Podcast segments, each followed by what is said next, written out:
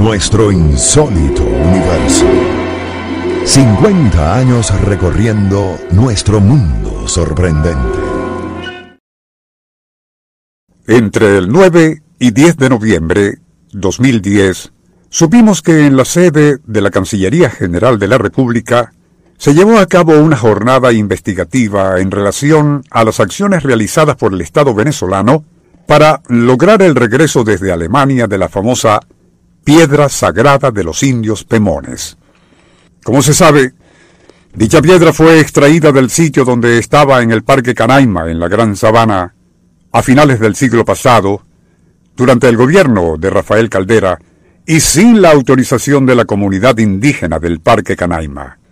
Luego ese símbolo sagrado de los Pemones fue enviado a Berlín, Alemania, donde pasaría a formar parte de un proyecto cultural denominado Piedras del Mundo. Tal despojo, como se dijo, fue hecho en 1998 y repetimos, sin la autorización de la etnia Pemón. Para quienes no tienen idea de lo que estamos hablando, esa piedra cueca, como también se le conoce, aparte de ser patrimonio cultural, es considerada por los indígenas pemones como un mineral sagrado para ellos, un monumento a los dioses, y por lo tanto no debe ser tocado, e incluso señalado con la mano por ninguna persona, mucho menos por extranjeros. De allí que su extracción y traslado fuera del territorio pemón fue no solo una profanación, sino un despojo de su patrimonio ancestral.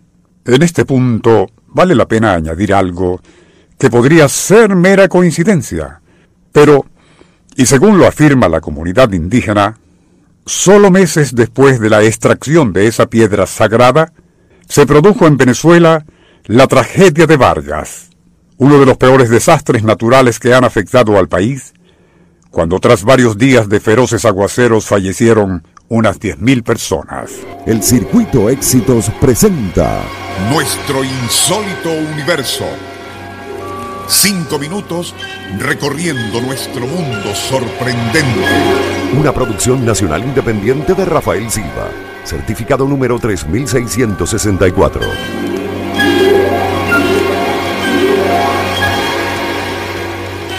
Según lo relató la periodista Claudia Delgado hace ya algún tiempo, esa piedra sagrada de 30 toneladas fue extraída del parque y a pesar de las protestas de los indígenas, fue trasladada en un camión al comando de la Guardia Nacional 85 de San Isidro.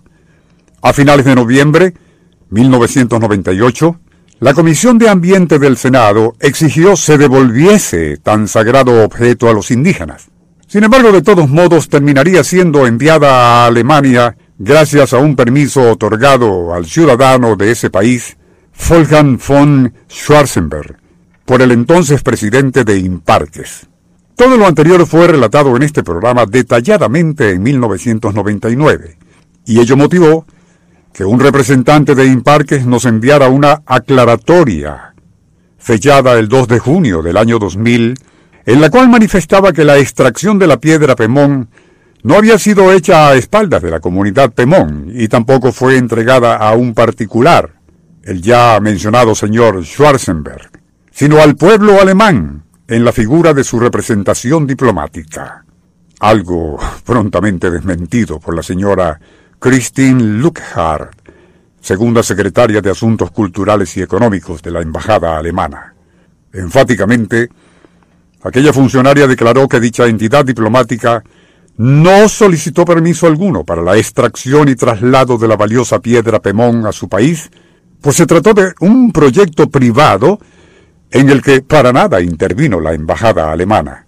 A pesar de lo anterior, todo parece indicar que transcurridos casi 15 años de haber sido extraído ilegalmente del Parque Canaima ese valioso tesoro cultural de la comunidad indígena Pemón, aún permanece fuera de nuestro país y según se ha sabido, en aparente estado de abandono.